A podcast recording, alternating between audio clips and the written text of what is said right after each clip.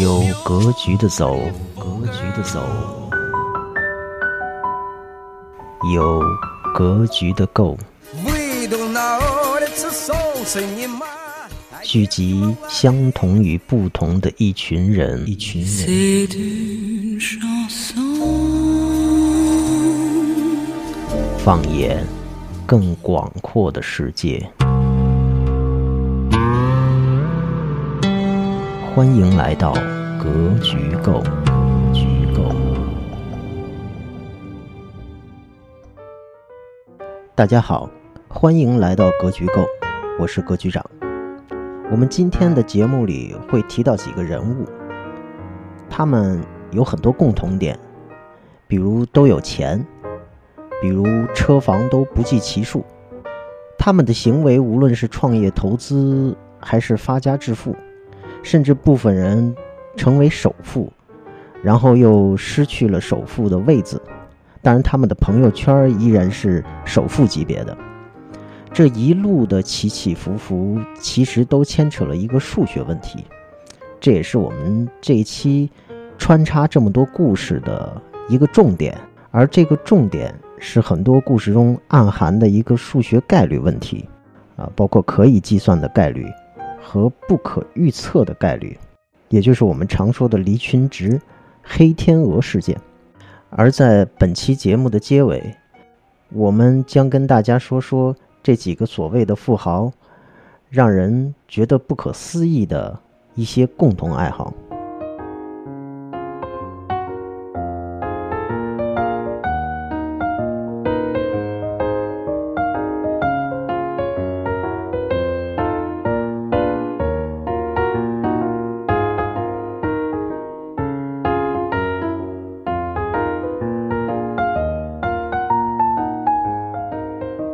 我们先从概率的计算开始讲起。呃，其实无论是从数学的概念来讲，啊，还是从经济学、金融，呃，这几个学科来讲，呃，都会牵扯到一个计算的问题啊。特别是风险投资，啊，那就更不用说了。呃，你是这样一个多大的基金规模？你大概每笔投资金额有多大？大概能够投，呃，多大数量的一些项目公司？啊，然后内部你肯定要算一个概率，你有多大的概率能够投到独角兽？不不用说了，对吧？呃，你你有多大概率能够让所投的企业退出？能退出多少个？这退出的企业里边占整个所投的企业里边，呃，是一个多大的比率和概率？其实这也就直接算出了大概这个基金，呃的一个整体的回报率。那如果是股票投资基金，呃，或者说是就是这个证券投资的话，那里边要算的，呃，概率也好，方差啊、斜方差这种东西可能就会更多了。其实概率在我们生活当中是比比皆是的啊，小到一个，呃，买一个彩票，你是否会中奖？你会中多大的奖？你有多大概率中多大的奖？啊，大到。呃，个人人生、投资、国家，甚至，呃，很多社会政治的命运，呃，都会牵扯到一个概率的问题。回到我们今天要讲的几个人物当中，关于概率的问题，其实有一个人孙宏斌穿插了贾跃亭和王健林这两个人。之前孙宏斌的名气确实没有办法跟贾跃亭和王健林相比呀，他。确实也很有钱，但不是那种一下子富可敌国的人，啊，或者直接奔着首富去的那种人。而且很长一段时间以来，他在媒体上也没有很高的知名度。但是今年却发生了很多变化，基本上现在大家都已经很熟悉这个故事了。啊，左手一个慢动作投资乐视，成为乐视董事长。右手一个慢动作重播，六折的价格收购万达的酒店，可能就是这两个大手笔一下子让孙宏斌的知名度可能达到了一个前所未有的高度啊！我相信原来的话，他跟贾跃亭比也好，跟啊王健林比也好，可能知名度都不是在一个段位上。但是其实如果我们了解他个人的历史的话，其实这应该是，呃，早就应该是一个啊功成名就的人，而且不止一次应该成为一个功成名就的人。八十年代就进入联想的孙宏斌。啊，很快在几年的时间内，大概是在九十年代初，就成为了联想企业部门的负责人，而且深受大佬，呃柳传志的信任。随着联想业务在全国的拓展，孙宏斌的权力也越来越大。据说当年柳传志等一批元老来参加孙宏斌的部门的会议，呃，然后全体人员站起来。之后等着孙宏斌说做之后，所有人才敢落座。可能是由于这种过分的强势，影响了联想大佬和元老们的判断。之后没过多久，他就被联想集团以挪用公款的这种名义被举报。然后大概没过多久之后，被判了有期徒刑五年。啊，就这样一颗。冉冉升起的新星，在联想的旅途中画上了一个句号。而当孙宏斌最终要刑满释放出狱的时候，与他同时代进入联想的杨元庆已经登上历史舞台，准备接班成为联想的继承人。之后，孙宏斌进入房地产行业。啊，也是采取了那种高土地成本、高人力成本、高财务费用的这种方式，加大杠杆，几乎就要成功 IPO 的时候，呃，因为金融机构放水变卦，最终这个游戏变得玩不下去，啊，把这个叫做顺驰的公司大部分卖掉了，再往后才有了融创，也就是大家今天所熟悉的故事。我想，如果有机会的话，这如果能够拍成一部电影，啊，或者一部怎样的剧集、电视剧，呃，那可能会非常的精彩。然后里边的起伏和跌宕，这些大佬级别的人物，啊，或者将来成为大佬级别的人物，啊，这些故事都应该非常的引人入胜。呃，但是我们想讨论的一个层面却是概率。就是说，呃，我们老谈一些政治正确的话，就是投资也好，创业也好，其实都有一个概率。呃，有些概率是可以计算的，像我们之前提到过的，对吧？呃，投资的概率，呃，股票基金的概率，呃，有些是不可以去被计算的。啊，比如说人生里边所牵扯到概率，人生选择的概率，呃，人生做创业也好，做事业也好。呃，去敢赌的人的这种概率，啊，也就是我们之前常说的，创业和投资其实是大概率的失败，啊，甚至说很多人的说法就是说失败是必然的，呃，成功是偶然的。那其实我们看今天的孙宏斌来讲的话，啊，他其实有不止一次机会，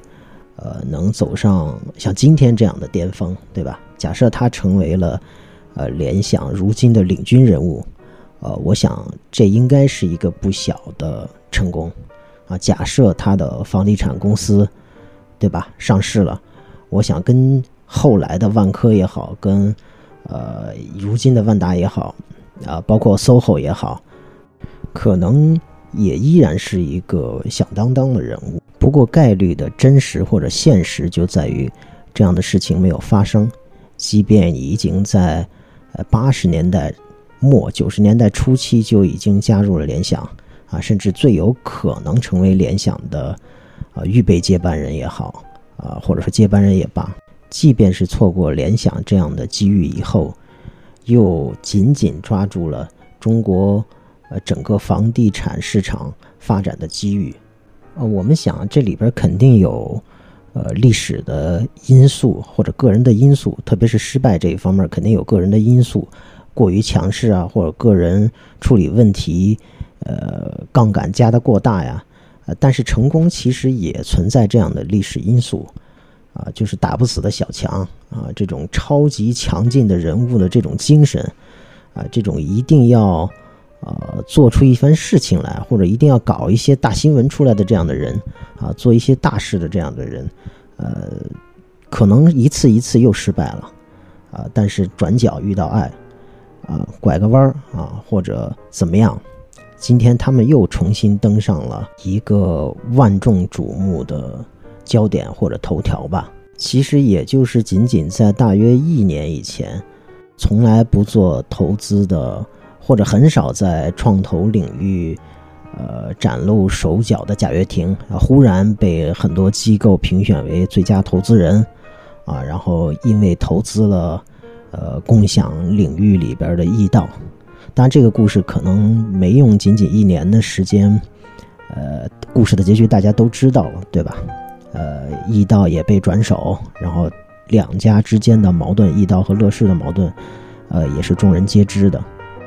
不用去特别说的，就是，呃，仅仅是在不久之前啊，或者说不到一年之前，或者说某些新闻没有被爆出来之前，呃，那么，呃，贾跃亭也是在神坛之上的啊。虽然坊间呃对乐视也好，对整个经营模式也好，对整个使用这么大的杠杆啊来操作呃公司的运营也好，充满了疑虑，但是这都不影响。神坛上面的人继续做他应做的事情，或者继续享有他神坛上面的地位。那同样，呃，首富王健林、首富马云一直在互相争夺，今天是你是首富，明天还是我是首富的故事。呃，但是，呃，过了没多久之后，故事又发生了很多戏剧性的变化。啊，其实如果是站在这样的角度的想的话。啊，我们非常能够理解刘强东为什么会支持贾跃亭，呃，因为或许从某种角度来讲，啊，大概率的刘强东是成功的，因为他没有经受，或者说他已经经受了怎样怎样的不成功，或者在呃极有可能出出现危险情况的时候，他挺过去了。那么刘强东，呃，或者当年的京东，呃，没有成为今天乐视这样的结果，所以说。呃，刘强东很强烈的去支持贾跃亭，包括王健林，包括孙宏斌，他们都应该是在某种特质上具有惺惺相惜的特点的。呃，因为呃，从某种角度来讲，大家都是用了同一套的呃大概念的这种策略，呃，或者加大杠杆这种玩法来实质的操作和运营的。只要你挺过了最困难的阶段，或者说只要你整个故事讲完全了，整个链条是转动的，没有断下来，那么这个故事，只要转成功了，那就是成功了。呃，如果是失败了，我们几乎是没有概率能够知道这个人失败的，因为只有这个人在后续的故事当中成功，啊，我们才有可能回来挖。他过去的故事是失败的。那如果这个人直接失败了，那按照概率来讲，他可能直接就消失了。这也就有可能就是，呃，体现出我们今天所要表达的一些东西。这种不可计算的概率，其实就是，呃，一将功成万骨枯啊！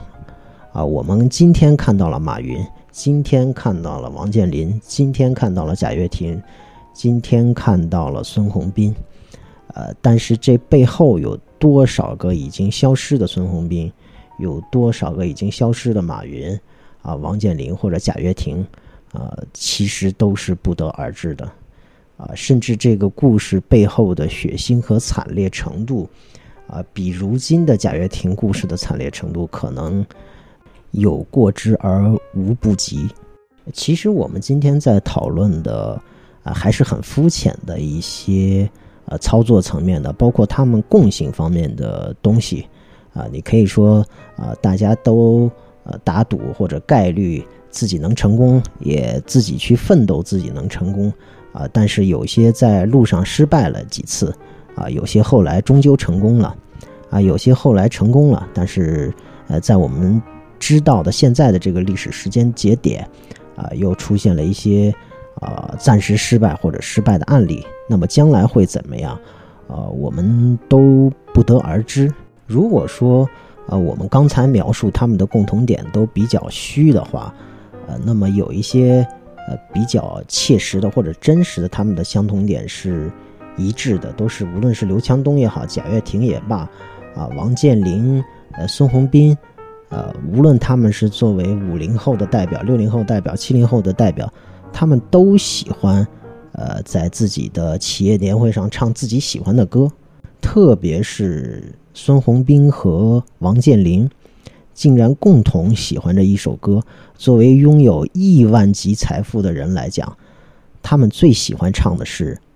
他们一无所有》。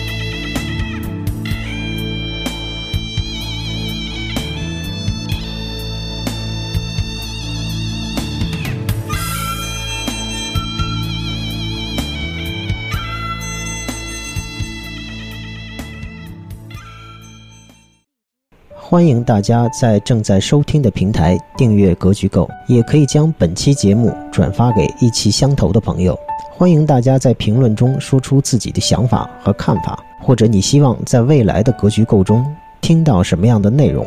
无论你是创业者，还是投资人，或者是科技创投的爱好者，对于你自己的企业，或者你看好投资的企业，哪怕是你自己的未来有什么憧憬。都可以添加格局长个人账号 VC 大大，说出你自己的格局购之路。